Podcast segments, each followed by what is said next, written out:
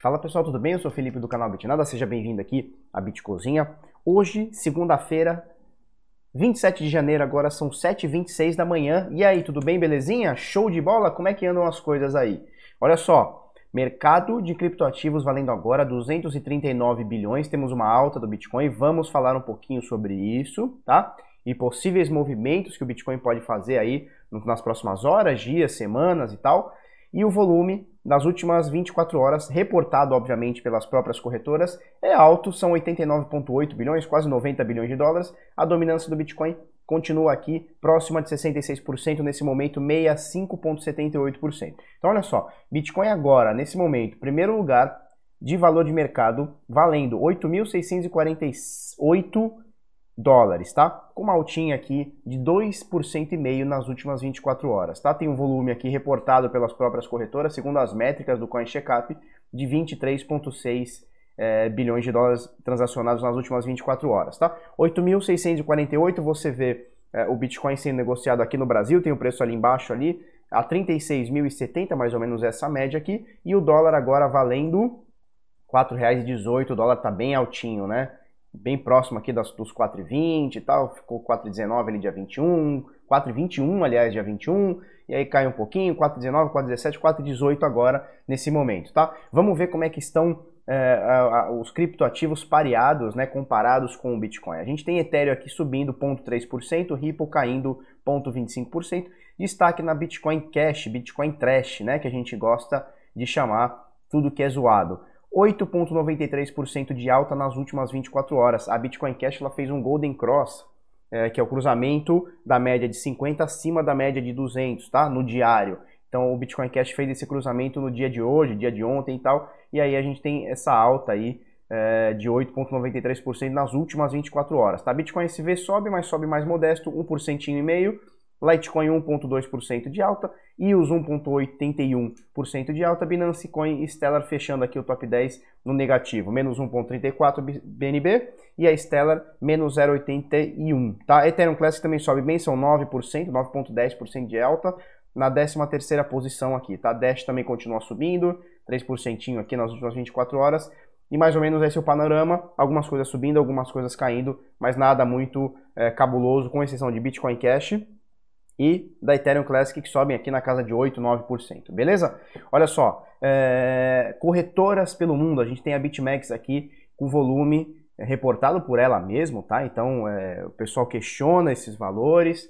Da BitMEX, da Binance, eu não questionaria muito, OKX talvez não, tem algumas aqui que são com certeza questionáveis, né? Mas da BitMEX não sei se é um volume tão, tão questionável assim, mas enfim, é, eles declaram um valor aqui de, é, transacionado nas últimas 24 horas de quase 2 bilhões de dólares, tá? Binance quase 1 bilhãozinho, OKX 1 bilhão e 41 milhões, tá?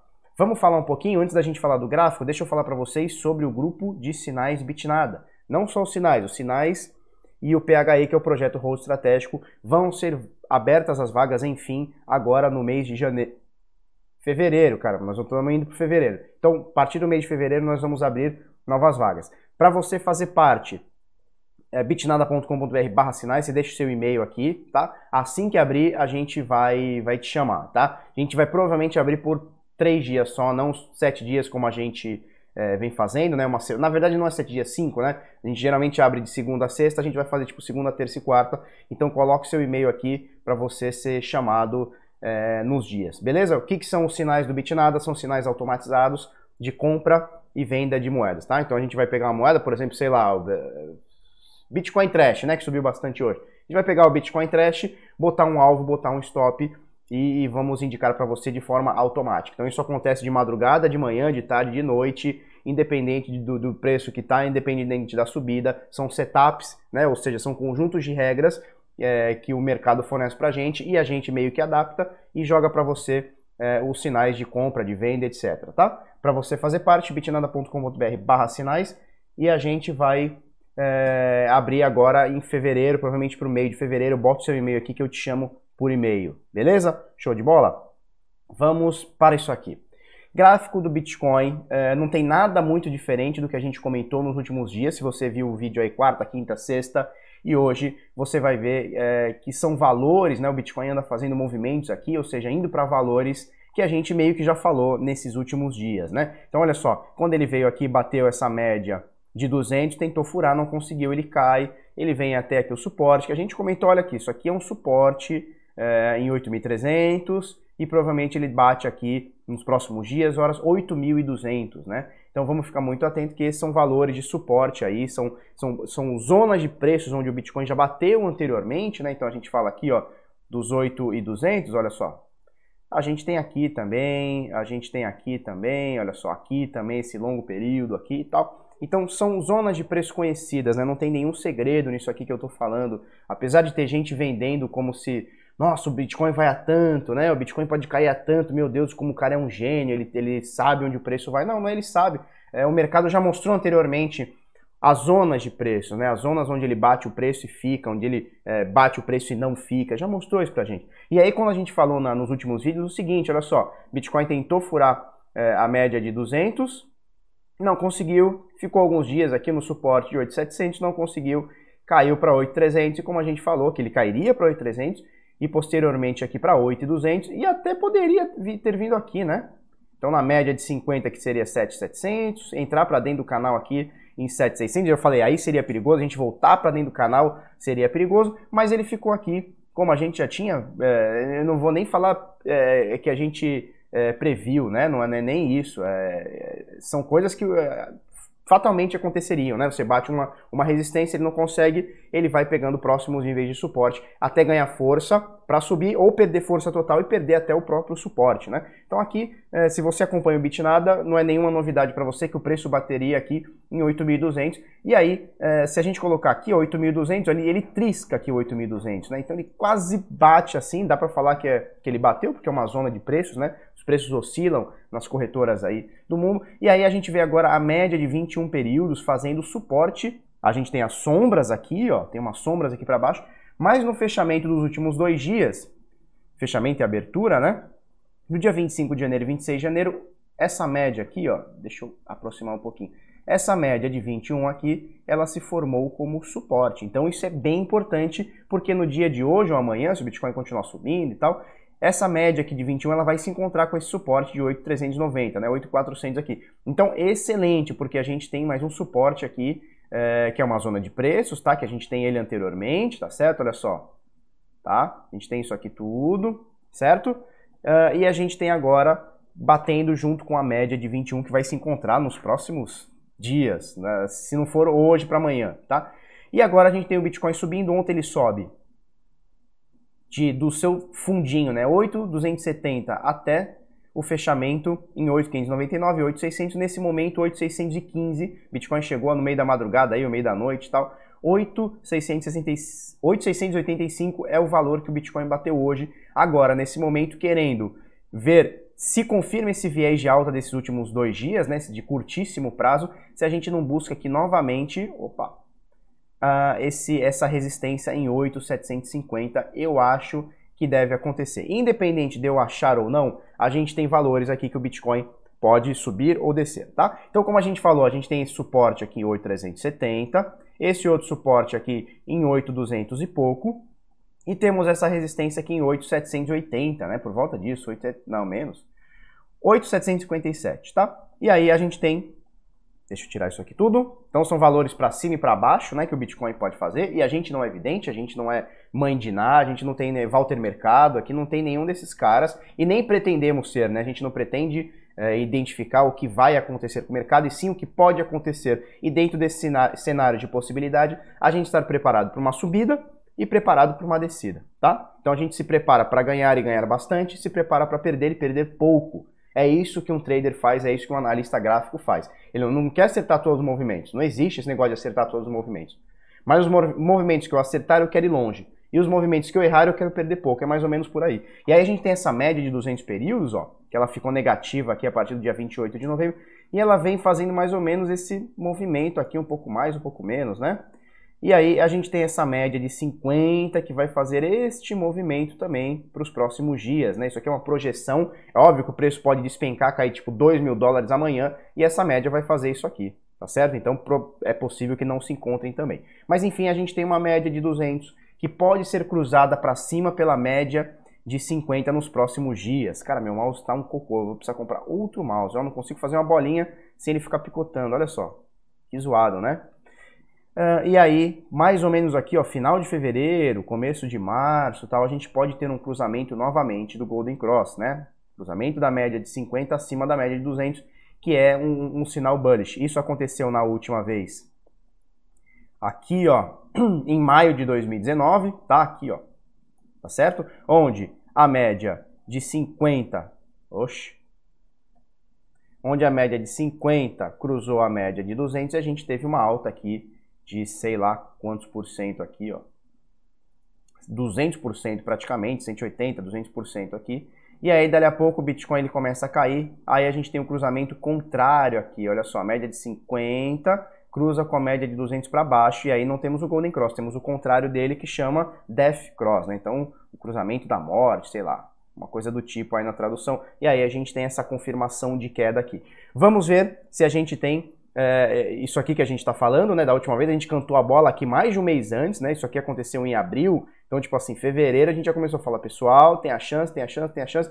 Vamos ver o que acontece e agora só depende do Bitcoin, só depende dos preços aqui, tá? Nós vamos falar de algumas coisas, já já nós vamos falar de ano novo chinês, a minha opinião, vocês já conhecem, né? Você que já está mais tempo aqui comigo, você conhece, mas nós vamos falar, vamos reforçar isso aqui para a gente parar de sardinice. Primeira coisa, essa, essa notícia aqui é muito legal, né? É, principalmente para a galera do eu avisei, eu sabia e tal. Olha só, é, pilantras aqui que faziam sistema solar, né? Então, scammers Solar Scammers, né, a Bloomberg chama aqui, uma notícia da Bloomberg, Bloomberg é, eles faziam ou diziam que faziam, né, painéis solares aqui, geradores solares para eventos esportivos, eventos de música e tal, né. E o governo americano diz que eles usavam dinheiro de novos investidores para pagar é, é, é, antigos investidores, ou seja, esqueminha Ponzi, né, esquema de pirâmide, onde, onde, onde você tem assim, você tem uma empresa que paga dividendos, ou paga investimentos, ou paga sei lá o que, tá? Paga retorno para alguém, ela promete o retorno para alguém. E aí, para pagar essa pessoa, ela precisa que uma nova pessoa entre. Então você entra com, por exemplo, mil reais, tá? E eu te prometo que eu vou te dar 100 reais todo mês durante a tua vida toda. Então tu põe lá mil reais, eu vou te dando 100. Então no começo eu tiro do teu, né? Então você tem mil, aí eu te dou, agora tem 900, depois 800, e eu preciso que novas pessoas entrem para eu poder te pagar. E para pagar as pessoas que entraram novas, eu preciso de novas pessoas e novas e novas e novas. E uma hora esse sistema colapsa. Isso é o chamado esquema Ponzi, a pirâmide, tá? Então é um esquema que não tem sustentabilidade e ela depende de outras pessoas para pagar as antigas. Ela depende de novas para pagar as antigas, até que o momento colapsa eh, e as novas não conseguem pagar as antigas e não consegue entrar mais gente nova que supra essa cadeia toda e o negócio eh, desarma, né? Então aqui nós temos esse cara aqui, o tal de Jeff Carpot, que se declarou culpado por crime financeiro, lavagem de dinheiro é, e esquema Ponzi, né? Não sei qual é exatamente o crime lá deles. Lá tem aqui na matéria, olha lá, é, esquema Ponzi e tal, não sei o que. Ele se declara culpado. Diferentemente do Brasil, isso aqui é nos Estados Unidos, tá? Diferentemente no Brasil, onde não pega nada, né? O cara, inclusive, pô, eu vi no Fantástico, o cara foi para Dubai, vocês viram? Saiu do baiano. Pô, o cara pegou um violãozinho e tá lá no Dubaiano. Entendeu? O cara rouba as pessoas, faz tragédia na vida das pessoas, tá em Dubai tocando seu violão, pô, fez fez música lá com sei lá que dupla sertaneja, tá gravando um CD. Pô, ou seja, no Brasil as coisas são premiadas. Nos Estados Unidos, a coisa é um pouquinho diferente. O cara cagou no pau, o cara cagou na linguiça, ele vai se fuder. Então o cara aqui, ele e a esposa que se declararam culpados. E é, e é interessante a gente falar dessa matéria porque é o seguinte: o pessoal gosta de falar, não, porque é cripto, né? Então cripto é, é, é paraíso de scammer, né? Cripto é paraíso de gente de ladrão e de falsário, golpista, o caralho. Isso aqui não tem nada a ver com cripto. Isso aqui o cara pegou um negócio de, de, de gerador solar e enganou todo mundo. E sabe quem ele enganou? Ele enganou empresas de altíssimo gabarito no mundo. Olha só, Bancorp, Sharon Williams e Warren Buffett. Sabe quem caiu nesse esquema de pirâmide aqui? O Warren Buffett. É um dos três maiores investidores do mundo. Dos caras mais ricos do mundo. O Warren Buffett caiu no esquema de pirâmide com a empresa dele investindo 340 milhões de dólares.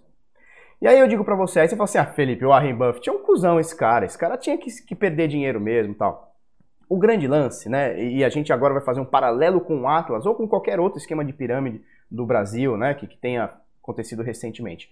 É, se você parar para ver, Esse cara aqui, ele peidou 340 milhões. Por quê? Porque esse dinheiro aqui, provavelmente para ele, é um capital alocado a risco. Né? Então ele não conhecia bem os caras, ele não conhecia bem a operação, mas ele acreditou que ali em algum momento ele teria algum tipo de lucro. Estou me referindo ao Warren Buffett, tá? Então ele aloca uma, um percentual do seu capital que se por acaso ele perder, ele não se machuca.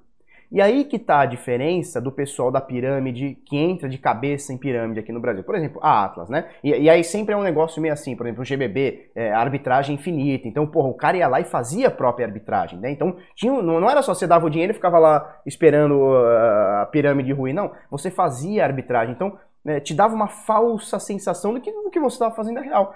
A Atlas a mesma coisa, ela não dava tanta, tanto rendimento assim, na coisa de 3%, 4%, é bastante, né? Mas é, é diferente dessas pirâmides, dão 10% por mês, 15, 20 e tal, caralho. E aí você vê que, qual que é o problema do Warren Buffett pro cara que caiu nas pirâmides aqui no Brasil? É que o cara investe um percentual do seu capital que se, beleza, se der bom, deu muito bom, então o capital alocado a risco, e se der ruim, ele perdeu pouca coisa ali do seu capital. Provavelmente não chega a 1%, meio por cento, ponto 3% do seu capital ele recupera em outra coisa. Aqui, quem botou dinheiro na Atlas, ou no GBB, ou sei lá, qualquer outra aí, se o cara pegou todo o seu dinheiro, foi ganancioso, pegou todo o seu dinheiro e meteu na Atlas, esse cara se fudeu. Agora, o cara que, sei lá, botou pouco do seu, do seu capital, esse cara não se fudeu tanto. Por exemplo, é, é porque hoje a gente olha a Atlas e fala assim, não, realmente é no esquema escroto, né? É, mas quando não tá, quando o esquema não era escroto, quando não estava definido que era um esquema escroto, é, é, difícil você ter essa sensação de é verdade, é mentira. Você tem lá, porra, o bagulho aparece na Globo, aparece tudo quanto é youtuber, tá, tá, na, tá na BitConf e tal. É difícil você ter esse discernimento. E assim, se nem o Warren Buffett teve, é, como é que você vai ter assim? É difícil, né? É, é uma parada que fica enganosa. Se a gente pegar e fazer outro paralelo aí no Brasil, por exemplo, há anos atrás, aí teve a OGX, né? As empresas lá do Ike Batista, lá, porra. É, qual que foi o problema? Foi errado o cara investir em OGX? Não, não foi errado. Errado foi o cara que vendeu a casa achando que ia ficar bilionário com a GX, meteu tudo na GX e tomou no cu. Agora, o cara que pô, fez um controlezinho de risco, botar lá um, um percentualzinho do seu capital, tudo bem, ele arriscou e perdeu, fazer o quê? Né? Então, assim, se até o Warren Buffett cai em esquema de pirâmide, cara, o que será nós? E o que será nós no Brasil? Que, porra, aqui pelo menos é, ainda vão bloquear as contas do cara, vão rastrear de onde esse cara meteu dinheiro e vão, sei lá, eu não sei se devolve dinheiro para as vítimas, né? É, ou seja, se o Warren Buffett volta a ter uma, uma, parte dessa grana, eu não sei como é que funciona direito essa parada de crime financeiro. Mas esse cara que se fode. E no Brasil o cara é premiado. Então o cara vai, abre outra pirâmide, abre outra pirâmide e vai para Dubai tocar violão. É mais ou menos assim que acontece. Então, assim, a lição que a gente tira hoje é o seguinte: é, se até o Warren Buffett cai, velho, o que dirá da gente? E no Brasil ainda, que a, a cultura, né, a educação sobre, sobre grana é muito é muito é, é frágil, né? Ninguém fala sobre educação financeira e tal. Então é muito fácil o cara chegar para você e falar, meu, é, põe aqui mil reais, ou dez mil, ou cem mil, que, pô, eu vou te dar 15% por mês, 20% por mês, pô, você nunca mais vai trabalhar, porra, e, e eu sou líder, fica com esses papos muito louco, né? Então, uh, a gente precisa ter um pouquinho mais de educação financeira, entender que uh, é insustentável, né? Por exemplo, esse cara aqui, ó, Warren Buffett, né? é, ele pega todo o seu patrimônio e faz uma média de 20% por ano. Por ano. Então, um dos caras mais ricos do mundo, ele aumenta o seu patrimônio entre 15% e 20% por ano. Como é que você vai aumentar 15%? Como é que uma empresa, num cara que usa um relógio amarelo, que não, não, não tem merda no cu pra cagar, vai fazer 20, 15% para você por mês? Né? Então, o cara mais rico do mundo, ele consegue aumentar o patrimônio dele de 15% a 20% por ano. Como é que você vai fazer isso por mês? E como é que você vai fazer com um cara que, porra, mal sabe falar o português? Como é que você dá o seu dinheiro para um cara que não sabe falar o português e esse cara vai multiplicar teu dinheiro? Por que, que o Warren Buffett não investe nesse cara que faz 15% por mês? Né? Então, vamos ter bastante educação, vamos aprender com os erros também, é, e vamos tentar ajudar pessoas. E sempre quando tiver um amigo seu que fala, pô, tô com uma empresa aqui que faz 10% por mês, 3% por dia, vamos alertar essa gente que esse cara possivelmente Possivelmente não, invariavelmente vai perder dinheiro, tá? Vamos falar sobre essa matéria aqui do BitNotícias, que é o ano novo chinês realmente afeta o preço do Bitcoin. E eu, vocês sabem que eu sou crítico à sardinhagem, né? Então, antes de falar do ano novo chinês, vamos falar um pouquinho do contrato futuro. Você lembra do contrato futuro? Você que ficou aí o tempo inteiro que o contrato futuro tem um vencimento dia tal e aí 10 dias antes, 10 dias depois, aí o preço sobe, isás, isás e não sei o quê. É, e, e, o, e, o, vencimento do contrato futuro aconteceu, aconteceu três vezes depois e o preço continuou subindo, continuou na mesma e etc. Né? Então, pessoal, de sardinhagem, de sardinhagem, o mercado já está lotado, não dissemine mais. Então, olha só, É matéria aqui do Bit Notícias e é uma análise realizada pelo entusiasta blockchain Tom Min, intitulado O efeito do ano chinês no mercado de Bitcoin. Ele fala aqui que no, no mês de janeiro, é, o preço, quando tem o ano novo chinês, o preço cai não sei quantos por cento, depois sobe, não sei o que, não sei o que. Né, o lance todo é o seguinte, o cara pega qualquer data, qualquer data, ano novo chinês, nem sei que data que é, vamos falar dia 31 de janeiro, pode ser que eu esteja errado, eu sei que é finalzinho de janeiro, mas pode ser que eu esteja errado. 31 de janeiro, aí o cara fala assim, olha, 15 dias antes e 15 dias depois é a janela do ano novo chinês. Então quando o cara fala 15 dias antes e 15 dias depois, ele está se referindo ao mês, né? Um dozeavos do ano, correto? E aí não, nesse período de 15 dias antes, 15 dias depois, existe muita volatilidade no preço. O preço cai muito, sobe muito e tal. Porra, se eu pegar qualquer mês, qualquer data do universo, faz o Unidunité, pega 365 dias no ano, aponta lá e, e, e, me fala essa data. Se eu pegar essa data, qualquer que você apontar, botar 15 dias antes, 15 dias depois, historicamente, nos últimos 11 anos, eu vou ver muita volatilidade. Porra, o Bitcoin, ele subiu 190 milhões por cento de 2009 para hoje. Ele valia zero, hoje vale, chegou a valer 20 mil, é, 20 mil dólares. Qualquer data que você me colocar, eu consigo fazer um estudo e fazer um confirmation bias sobre isso. Né? Que é pegar um, um dado e ficar bagunçando nele ao seu bel prazer. Caralho, pessoal, vamos parar com essa sardinhagem. Aí não, porque o Bitcoin vai cair, porque o ano novo chinês, o Bitcoin vai cair. Aí o Bitcoin sobe. Sabe por quê? Porque o Bitcoin tá cagando pro ano novo chinês. Ele tá cagando pra sua opinião, ele tá cagando pro contrato futuro. Tá cagando, é gente querendo comprar versus gente querendo vender. Aí fica, não, porque o cara vai comemorar o ano chinês, aí ele vende Bitcoin. Puta que me pariu. Então, assim, se eu pegar. Eu vou, eu vou fazer o seguinte: eu vou, fazer, eu vou fazer essa brincadeira. Eu sei que eu vou ser criticado porque não entender na época, mas eu vou pegar o dia dos. Sabe o que eu vou fazer? Eu pegar o dia das mães. Pegar o dia dos, das mães aqui no Brasil. Eu nem sei se é um fenômeno, se é um feriado mundial, né? Se é uma data comemorativa mundial. Mas vou pegar o dia das mães, botar 15 dias antes, 15 dias depois falar: ó, pessoal, o preço oscila muito. Então, porra, é, a gente tem uma alta ou tem uma queda toda vez tem o dia das mães aqui no Brasil. Por quê? Porque as pessoas vendem seus bitcoins para comprar presente para a mãe. Faz algum sentido? Não faz nenhum, cara. Não faz nenhum. E outra, é, não, porque o preço aqui e tal, no tal dia. Cara, o, o que importa para mim é isso aqui, ó. Análise da Scale.com. Olha só, aqui ele coloca primeiro trimestre do ano, segundo, terceiro e quarto, tá? Então ele divide aqui em Q1, Q2, Q3, Q4. Olha só a volatilidade no primeiro trimestre. Menos 39, menos 23, menos 3, 11%, 50, 10 e 19%. Na realidade, é isso aqui, olha só, isso aqui a gente está falando de trimestres. Olha o segundo, 40, 7, 61, 131, 8, 161. Olha o último aqui, ó, Q4, né? O último trimestre do ano. Então, é, outubro, novembro e dezembro. É, de 2014, 15, 16, 17, 18 e 19, né? Então a gente tem aqui, ó, menos 17, mais 82, mais 58, mais 226, menos 43, mais 10%. Então o Bitcoin é muito volátil. Qualquer data que você colocar aqui dentro e botar uma janela de 15 dias para mais ou para menos, você vai ter uma volatilidade absurda. Eu posso fazer isso, eu posso embasar isso para alta, para queda, para qualquer coisa. E assim, o, preço do Bitcoin que, porra, num dia sobe 40%, a gente já teve essa confirmação é, no finalzinho do ano passado. Pá, vamos achar aqui. Finalzinho do ano passado, olha só. Deixa eu botar isso aqui, ó. No dia, nesse dia aqui, ó, dia 26 de outubro até o dia 27, sei lá, ele subiu 37% aqui, ó. Não, mais aqui, ó. 42%. Então é um ativo que num dia consegue subir 42%, ele cai 15%, 20% num dia. Então qualquer data que eu pegar, jogar 15 dias para trás, 15 dias para frente, eu vou ter muita volatilidade. E aí eu fico vendendo notícia, e a galera fica vendendo notícia, e a galera fica caindo nessa sardinhagem. Pessoal, vamos parar com esse papo. Cadê a galera que ficava que o fechamento do contrato vai fazer o preço cair para 3 mil e o fechamento do contrato vai fazer o preço mil subir para 18 mil? Porra, para com essa sardinhagem, cara. Vocês ficam virando alimento de baleia. Vocês ficam virando alimento de baleia. Olha que bagulho louco. Não, vou vender Bitcoin para passar um ano novo. Caralho, pessoal. Pelo amor de Deus. Eu vou deixar o link da Scale aqui também. E é o seguinte, o preço pode cair. Ah, Felipe, mas o preço vai cair pro dia 20? Pode cair, o preço cai todo dia. Olha só, esses dias aqui, a gente estava aqui em 8, é, 9.100, o preço caiu para 8.200 em 2, 3 dias aqui, 4 dias, que, que seja, caiu mil dólares. Caralho, eu embaso isso aqui em qualquer coisa. Eu embaso no Medina sendo campeão mundial de surf. Olha só, toda vez que ele é campeão mundial de surf, 15 dias antes, 15 dias depois, o preço sobe 30%. Pô, eu embaso qualquer coisa nisso, cara. O Bitcoin é muito volátil.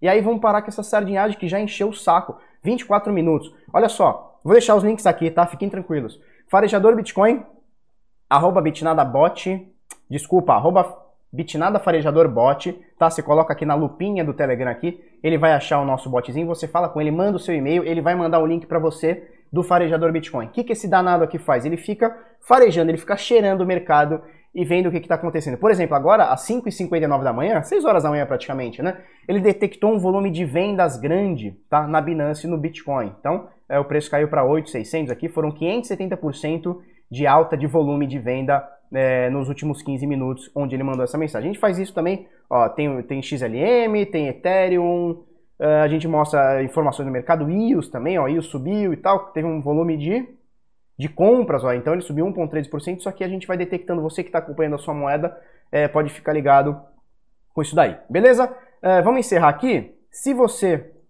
Gostou desse vídeo? Curte, comenta, compartilha com os amiguinhos, se inscreve no canal, coisa no sininho, para com essa frescura de ano novo chinês, para com frescura. Daqui a pouco, é, todo ano é a mesma coisa, passa o ano novo chinês, eles vão entrar aqui a consenso. Depois, é quando tem a feira da consenso, que se eu não me engano é abril ou maio, sei lá, quando ou junho, sei lá. Não, é, acaba com o censo, o Bitcoin sobe, né? 20 dias depois ou 20 dias antes o Bitcoin sobe.